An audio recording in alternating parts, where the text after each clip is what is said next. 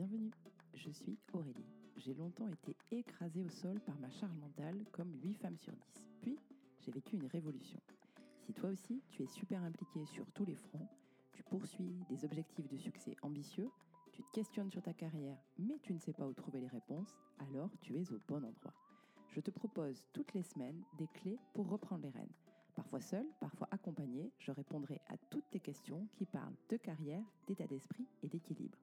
Si tu es prête, je t'invite à t'installer confortablement et on passe à la question du jour. Bienvenue, je suis honorée d'accueillir notre invité du jour. Pour être honnête, je dois te dire que je la suis depuis des années sur les réseaux sociaux. Dans mes rêves les plus fous, je n'aurais jamais pensé possible de pouvoir la rencontrer et encore moins de l'accueillir dans mon podcast. La fée qui a permis cette rencontre, c'est Gladys Ramette, la toute première invitée de Post Boost. Pour être honnête, quand Gladys a cité le nom de Cécile comme invitée potentielle sur LinkedIn, j'étais choquée. Quoi? Madame Cécile Bannon chez moi? Mais non. Puis, j'ai tenté ma chance. Devinez quoi? Ça a marché. Cécile m'a lâché son 07. On s'est appelé pendant une heure pour préparer cet enregistrement. On a rigolé, on a parlé de Marseille, d'Aveyron et d'Aligo Saucisse. Bref, je reçois aujourd'hui Cécile Bannon, un parcours professionnel incroyable, une personne engagée dans de multiples associations et plus de 290 000 abonnés sur LinkedIn. Mais au-delà de l'image publique, j'ai découvert une femme exceptionnelle, solaire et profondément apaisante, la bonté incarnée. Nous partageons pas mal de points communs avec Cécile, et si je ne devais en garder qu'un seul, ce serait celui-ci. Nous avons toutes les deux la conviction que nous avons le droit et le pouvoir de nous épanouir dans notre job. Sans plus attendre, on passe au sujet du jour, tout ce que l'on ne vous a jamais dit sur la reconversion. Belle écoute. Bonjour, bienvenue dans Postboost, Cécile. Euh, bonjour Aurélie, surtout merci de ton, de ton invitation, ça me fait énormément plaisir. Oh, bah écoute, c'est moi qui suis honorée parce que tu as un parcours professionnel assez fou. Pour être très honnête, c'est ce que j'ai dit en intro de l'épisode, ça fait des années que je te suis sur LinkedIn, donc pour moi c'est un immense bonheur de parler avec toi aujourd'hui. tu as un parcours absolument incroyable. Tu as fait des études en sociologie de l'entreprise et en stratégie de changement. Tu as été sociologue des organisations et tu as dirigé pendant 13 ans l'Observatoire social de la Banque de France. Et depuis 9 ans, tu es consultante indépendante, tu es coach certifié RNCP. Et comme si ça ne suffisait pas, à côté de cela, tu es bénévole dans plusieurs associations, le Rire Médecin, Passerelle et Compétences, mais aussi en tant que formatrice bénévole pour des demandeurs d'emploi. Et aussi, comme tu t'ennuyais, tu viens de publier chez Erol le livre Trouver le job de vos rêves pour se sentir à sa place dans son job. Merci beaucoup Cécile d'être là et aujourd'hui on va parler de reconversion professionnelle. Alors, juste un petit mot sur mon parcours, c'est très gentil, mais, mais tu en as oublié un tout petit peu. C'est pas vrai. voilà, c'est ça. C'est important quand on commence à parler de reconversion personnelle, professionnelle, de dire que ben, je l'ai vécu. C'est pour ça que je me, je me sens légitime pour en parler. parce que moi, j'ai commencé dans ma carrière dans des métiers de finance, compta, économie, tu vois, et, et je changeais tous les cinq ans. Et tous les cinq ans, c'était un nouveau métier ou le métier d'origine qui se déclinait en plusieurs versions, mais qui chaque fois m'obligeait à apprendre quelque chose de nouveau. Jusqu'au jour où je me suis rendu compte que je faisais ce métier dans ce secteur parce que mon père l'avait fait et que mon grand-père l'avait fait.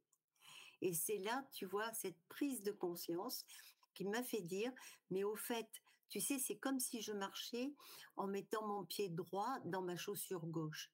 J'avançais, je le faisais toujours très bien parce que c'est ma nature de faire ça, parce que sinon ça sert à rien, on s'ennuie si on fait pas les choses correctement. Mais je me disais, il me manque quelque chose. Et il se manquait quelque chose, mais c'était tout simplement de savoir ce qui m'intéresse moi dans la vie. Et moi, ce qui m'intéressait dans la vie, c'était voyager. Et la compta, du coup, c'était pas trop synonyme de voyage, quoi. Voilà, et tu vois, l'employeur, il s'en fiche. et par contre, j'ai tiré le fil et j'ai essayé, et ça, c'est un indice que, sur lequel j'insiste pour euh, les personnes qui, qui sont abonnées à ton podcast, c'est tirer le fil de quelque chose que vous avez dans la tête. Ne vous bornez pas à la première euh, idée qui vous vient. Par exemple, voyager. Mais voyager, ça veut dire quoi? Il faut tirer le fil. Et voyager, pour moi, ça voulait dire découvrir. Découvrir des gens, découvrir la façon dont ils s'habillent, dont ils mangent, dont ils se marient, comment ils élèvent leurs enfants, comment ils vivent. Et c'est cette découverte que je trouvais intéressante et qui me passionnait. Et ça me passionne toujours, hein, bien sûr. Et mais seulement dans l'entreprise, comment transposer ça? Eh bien, au lieu de parler de gens qu'on ne connaît pas, j'ai parlé de métiers que je ne connaissais pas. Par exemple, le monde des informaticiens, le monde des économistes, le monde des caissiers, le monde des ouvriers, le monde des employés de bureau. Tu vois, de, rien que de, métiers comme ça. Et à chaque fois que j'allais les voir, cette fois-ci en tant que sociologue, ah je découvrais leur façon, leurs règles de métier, leurs usages. Par exemple, tu vois, les, informaticiens, souvent, ils ont ce qu'on appelle le casual day, euh, où ils mangent plutôt à telle heure plutôt que les économistes à telle heure. C'était des règles et des particularités qui faisaient que, à chaque fois, euh, je ne m'ennuyais jamais parce que j'avais l'impression de toujours découvrir un monde nouveau. Voilà comment je suis devenue sociologue en partant du voyage. Donc pour ceci pour dire que la reconversion, ben, je l'ai vécue de façon différente. Et là, on rentre dans le vif de ton sujet. Qu'est-ce qu'une reconversion?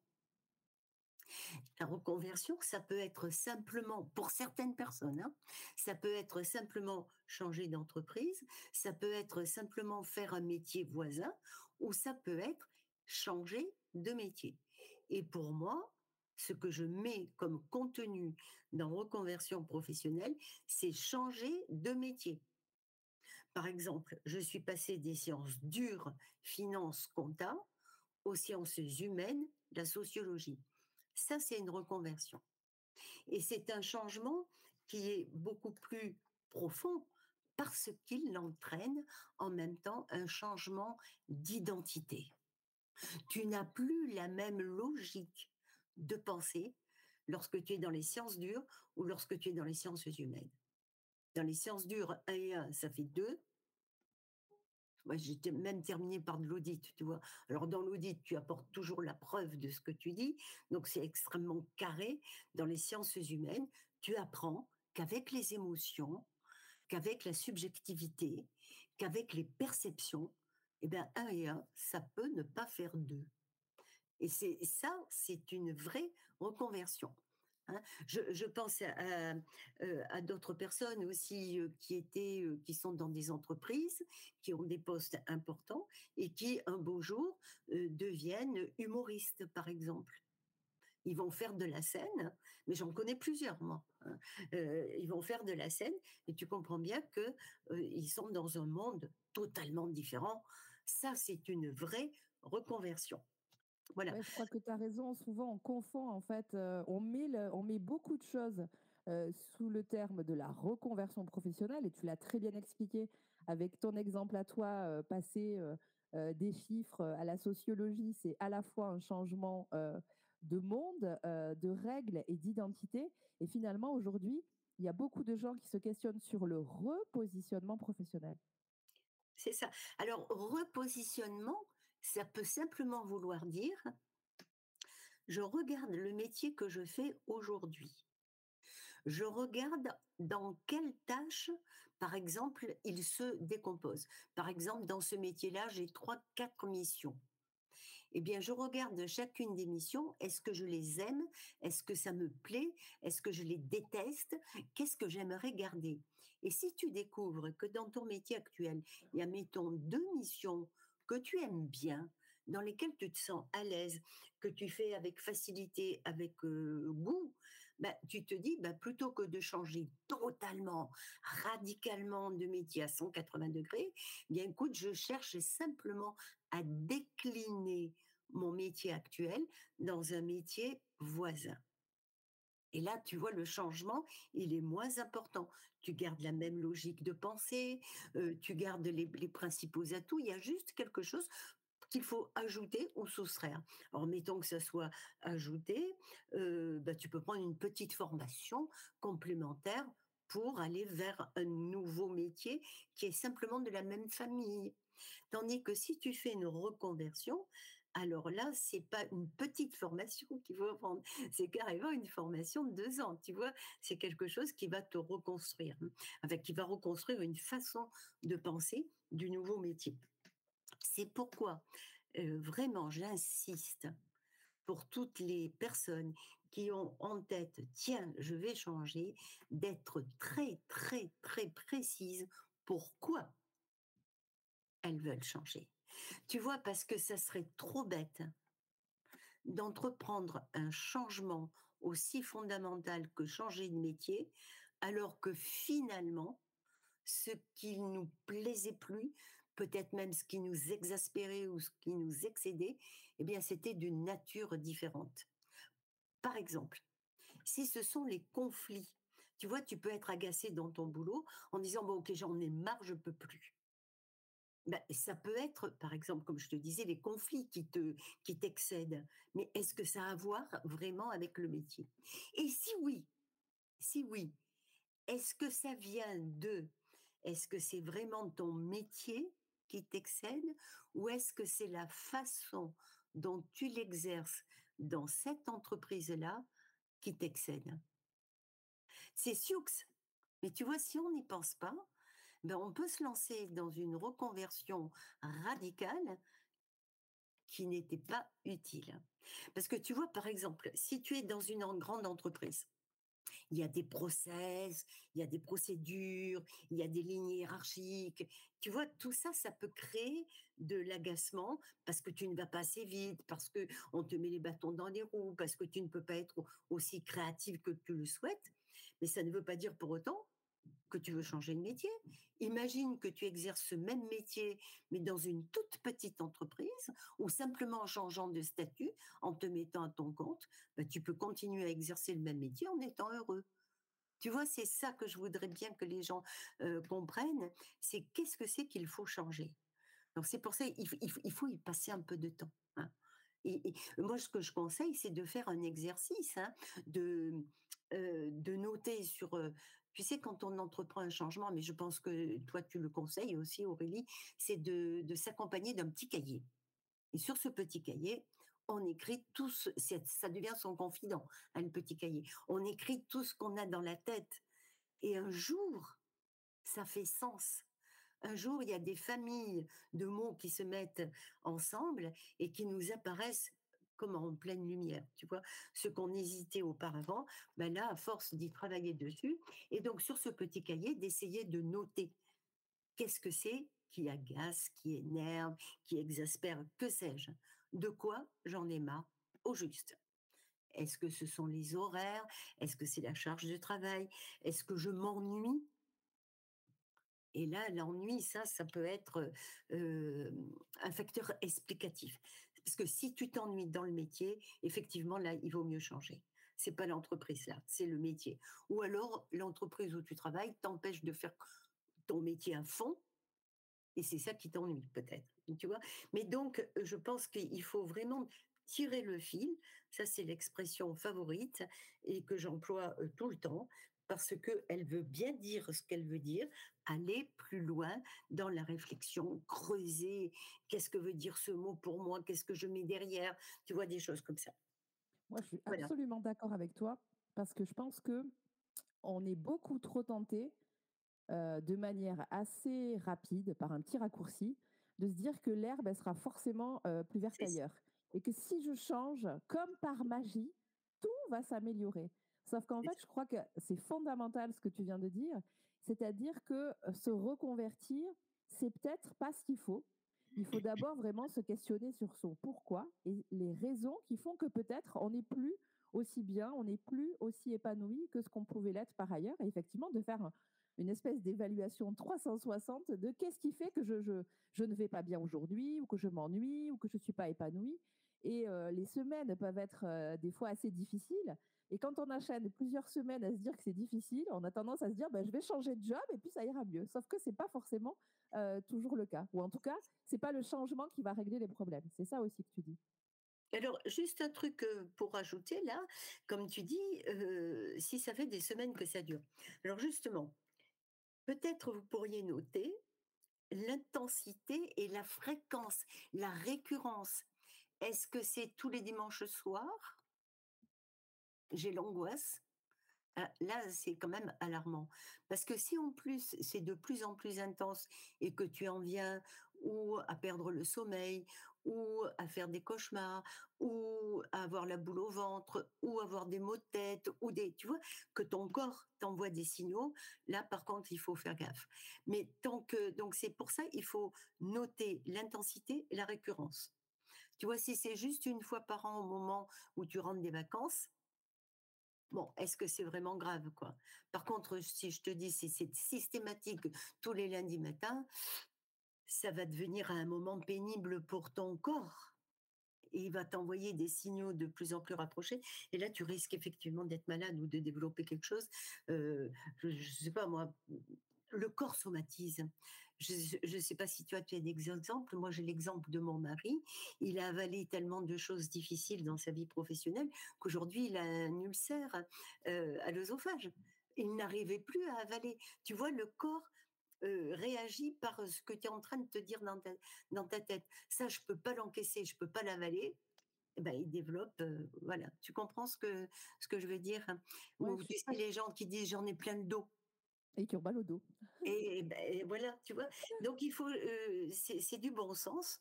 C'est simplement écouter son corps et encore une fois mesurer l'intensité, la gravité et agir en conséquence. Car il faut bien aussi penser à contrario que si on reste et qu'on n'a pas envie de rester, quel est le risque que l'on prend pour la santé? Il y a des signaux corporels qui peuvent arriver. Je suis très très fan de ton idée d'exercice et surtout de petits cahiers où de manière régulière, on va aller noter euh, ce que tu avais dit au tout début, c'est-à-dire ce que j'aime bien faire, ce que j'ai plus envie de faire en termes de mission.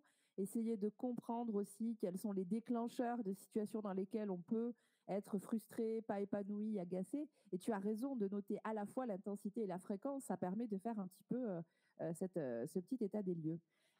D'après toi, pourquoi il y a de plus en plus de gens qui songent soit à de la reconversion, soit à changer de job?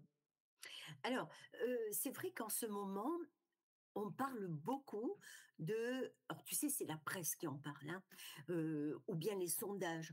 Ouais, 37% des Français font ceci, 4 Français sur 5 pensent à, quitter leur job. de, alors les 37%, là c'était l'IFOP, quoi, qui disait 37% des Français songent à quitter leur boulot pour une raison de sens, pour trouver davantage de sens. Alors, moi, ce que je pense, c'est que le Covid a eu pour effet, avec le confinement, à mettre les gens à l'intérieur de leur maison, mais à l'intérieur d'eux-mêmes aussi, au propre et au figuré. Et à l'intérieur d'eux-mêmes, ils se sont posé la question, ça sert à quoi ce que je fais? Et là, il y a eu un gros doute en se disant, mais au fait, euh, est-ce que je vais continuer comme ça? Tu vois, cette mise à l'épreuve du confinement a été un moment de réflexion. Sans doute, ça a favorisé, ça a favorisé cette envie de se dire et si je changeais? Et là, comme tu dis, l'herbe est plus verte ailleurs. C'est un mirage qui est apparu à nos yeux, ce qui explique que beaucoup de gens songent, ce qui ne veut pas dire qu'ils vont le faire en vrai. Ça, c'est ce qui apparaît souvent, c'est je cherche du sens. Alors, on va y revenir plus tard, mais pour, pour l'instant, il faut regarder aussi qu'il y a peut-être une autre raison, et ça, c'est à chacun d'en être responsable. C'est, regarde, on a l'intelligence artificielle, on a la robotisation, on a l'automatisation. Donc, à chacun de nous de réfléchir, est-ce que mon métier, est-ce que mon job est en danger? Qu'est-ce que c'est qui est appelé à changer dans le contenu de mon métier à cause de l'intelligence artificielle, de la robotisation, etc., etc. Parce que à ce moment-là, on peut se dire ah oui, mais si mon métier change à ce point, est-ce que j'ai encore envie de l'exercer À ce moment-là, c'est un à toi à te prendre en main et en être conscient, et deux, à réfléchir, mais alors, est-ce que je suis encore employable? Tu vois, c'est à toi de réfléchir. Et, qu'est-ce que j'aimerais faire comme autre métier Et quelles sont les compétences qui me manquent Et à ce moment-là, est-ce qu'il n'est pas urgent que je me mette à prendre une formation pour compléter ce que je suis déjà? Donc, tu vois, c'est. Mais là, moi, j'ai envie de dire aux gens, soyez responsables de vous-même. Prenez-vous en main. N'attendez pas que les RH ils fassent tout. Parce que les RH, ils sont sous l'eau. Hein.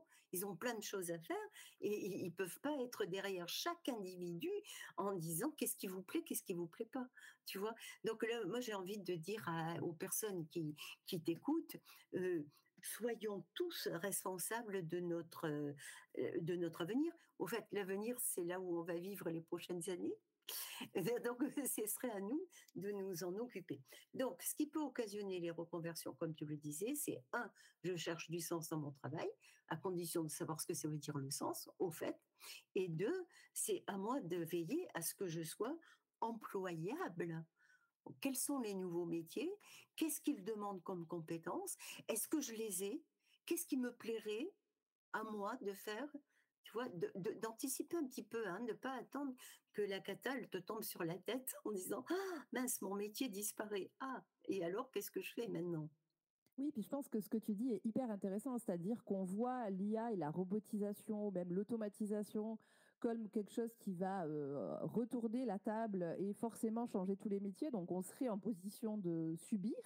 Et en fait, la vraie question à se poser peut-être, c'est, OK, mon métier, de toute façon, il va changer. Je ne peux pas aller contre ça. Est-ce que j'ai toujours envie, moi, d'exercer ce métier de manière différente? Par exemple, s'il y a beaucoup d'intelligence artificielle, beaucoup de robotisation, et de ne pas attendre que la vague arrive, parce qu'elle va forcément arriver. Pour le, pourquoi, peut-être... Euh, je pense, de ce qui fait qu'en ce moment, enfin du moins les sondages disent les Français veulent changer. Parce que si on regarde les taux de démission, tu sais, finalement, ils montrent pas de, démission si violente que ça. Hein. Par exemple, tu vois, la DARES, là je regardais, le taux de démission que donne la DARES, de 2,7%. Eh bien, après les subprimes, c'était en 2008, bon, on avait 2,9%. Donc il semblerait que oui, il y a une peut-être une augmentation des démissions, mais elle est peut-être simplement corrélée avec des moments de crise. Mmh. Mais globalement, est-ce que ça veut dire que les gens passent de l'intention à l'action? Je ne sais pas. Oui, tu as raison. Je pense que les chiffres perturbent aussi beaucoup l'analyse. Pourquoi ça marche pas toujours, du coup, ces histoires de reconversion, d'après toi? Alors, moi, je pense, comme tu disais tout à l'heure, très justement, je crois que l'herbe est plus verte ailleurs.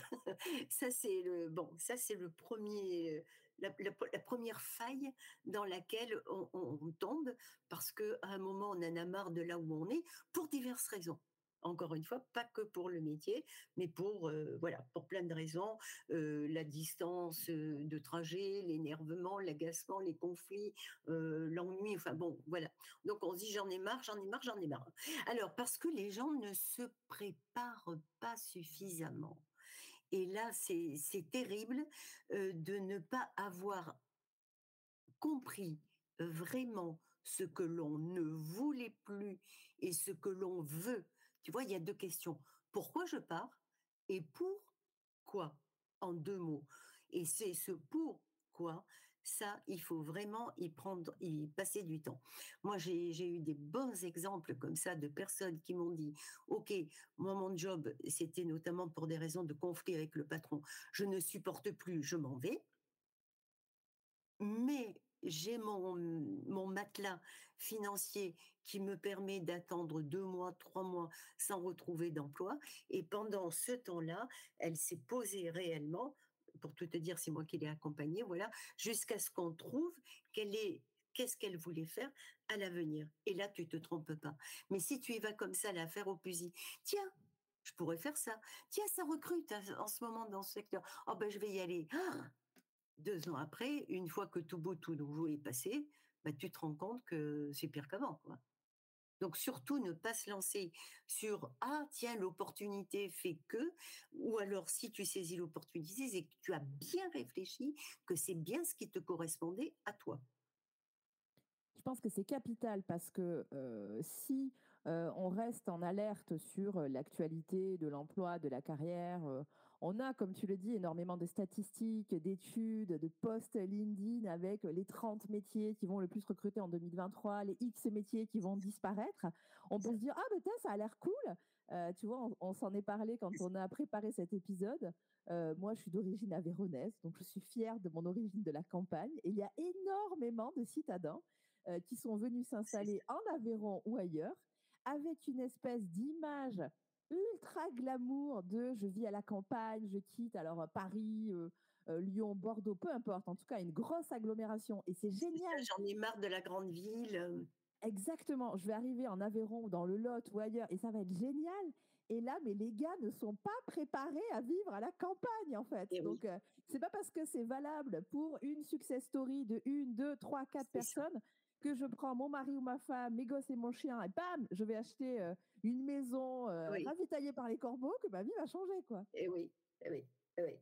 Oui, c'est ça, c'est souvent donc euh, un problème d'anticipation et de préparation, et surtout d'être sûr de ce que l'on aime, de ce que l'on souhaite, pour l'avenir, qu'on ne parte pas se lancer dans un métier où on va se rendre compte au bout d'un an qu'en fait, il n'y a pas grand-chose qui nous plaît dans ce métier. Hein. Ouais, ça. C'est les sirènes de l'herbe était plus verte ailleurs, surtout en Aveyron. ça tombe bien, effectivement. Je pense qu'il faut être sûr de soi aussi, parce que euh, quand on, réfléchit bien à ce projet, donc on entame euh, ce nouveau job, ou en tout cas on se dit qu'on va changer de job, à un moment donné, on va bien être confronté à un recruteur ou une recruteuse. Donc ça implique aussi de réfléchir au pourquoi de son changement pour convaincre, j'imagine. Et voilà, tu as dit le mot convaincre. Parce que d'autant plus si c'est une reconversion. là, tu, pars un petit peu, pas perdante, mais tu pars moins bien loti que les autres, parce que évidemment, le recruteur, il va te demander une expérience professionnelle. Donc, il va falloir que tu sois un peu plus sioux pour montrer que si c'est un nouveau métier que tu exerces, tu n'as pas encore une euh, expérience professionnelle conséquente. En revanche, et là, ça montre tout le travail de préparation. Tu sais que tu t'es déjà retrouvé dans le passé dans des situations professionnelles qui demandaient les mêmes soft skills, par exemple, qui demandaient les mêmes compétences que dans ton nouveau métier. Donc, c'est des situations que tu as déjà vécues. Et puis, là où tu vas convaincre, c'est parce que toi-même tu es convaincu. Et toi-même tu es convaincu si tu es sûr que c'est ça qui te fait vibrer, si tu es sûr que c'est ça dont tu as envie très fort, que c'est ça que tu veux. Et, si tu sais que tu le veux, tu sais expliquer pourquoi tu le veux, pourquoi ça te correspond, en quoi ça te correspond, pourquoi c'est, qu'est-ce que c'est qui t'anime? Au fond de toi.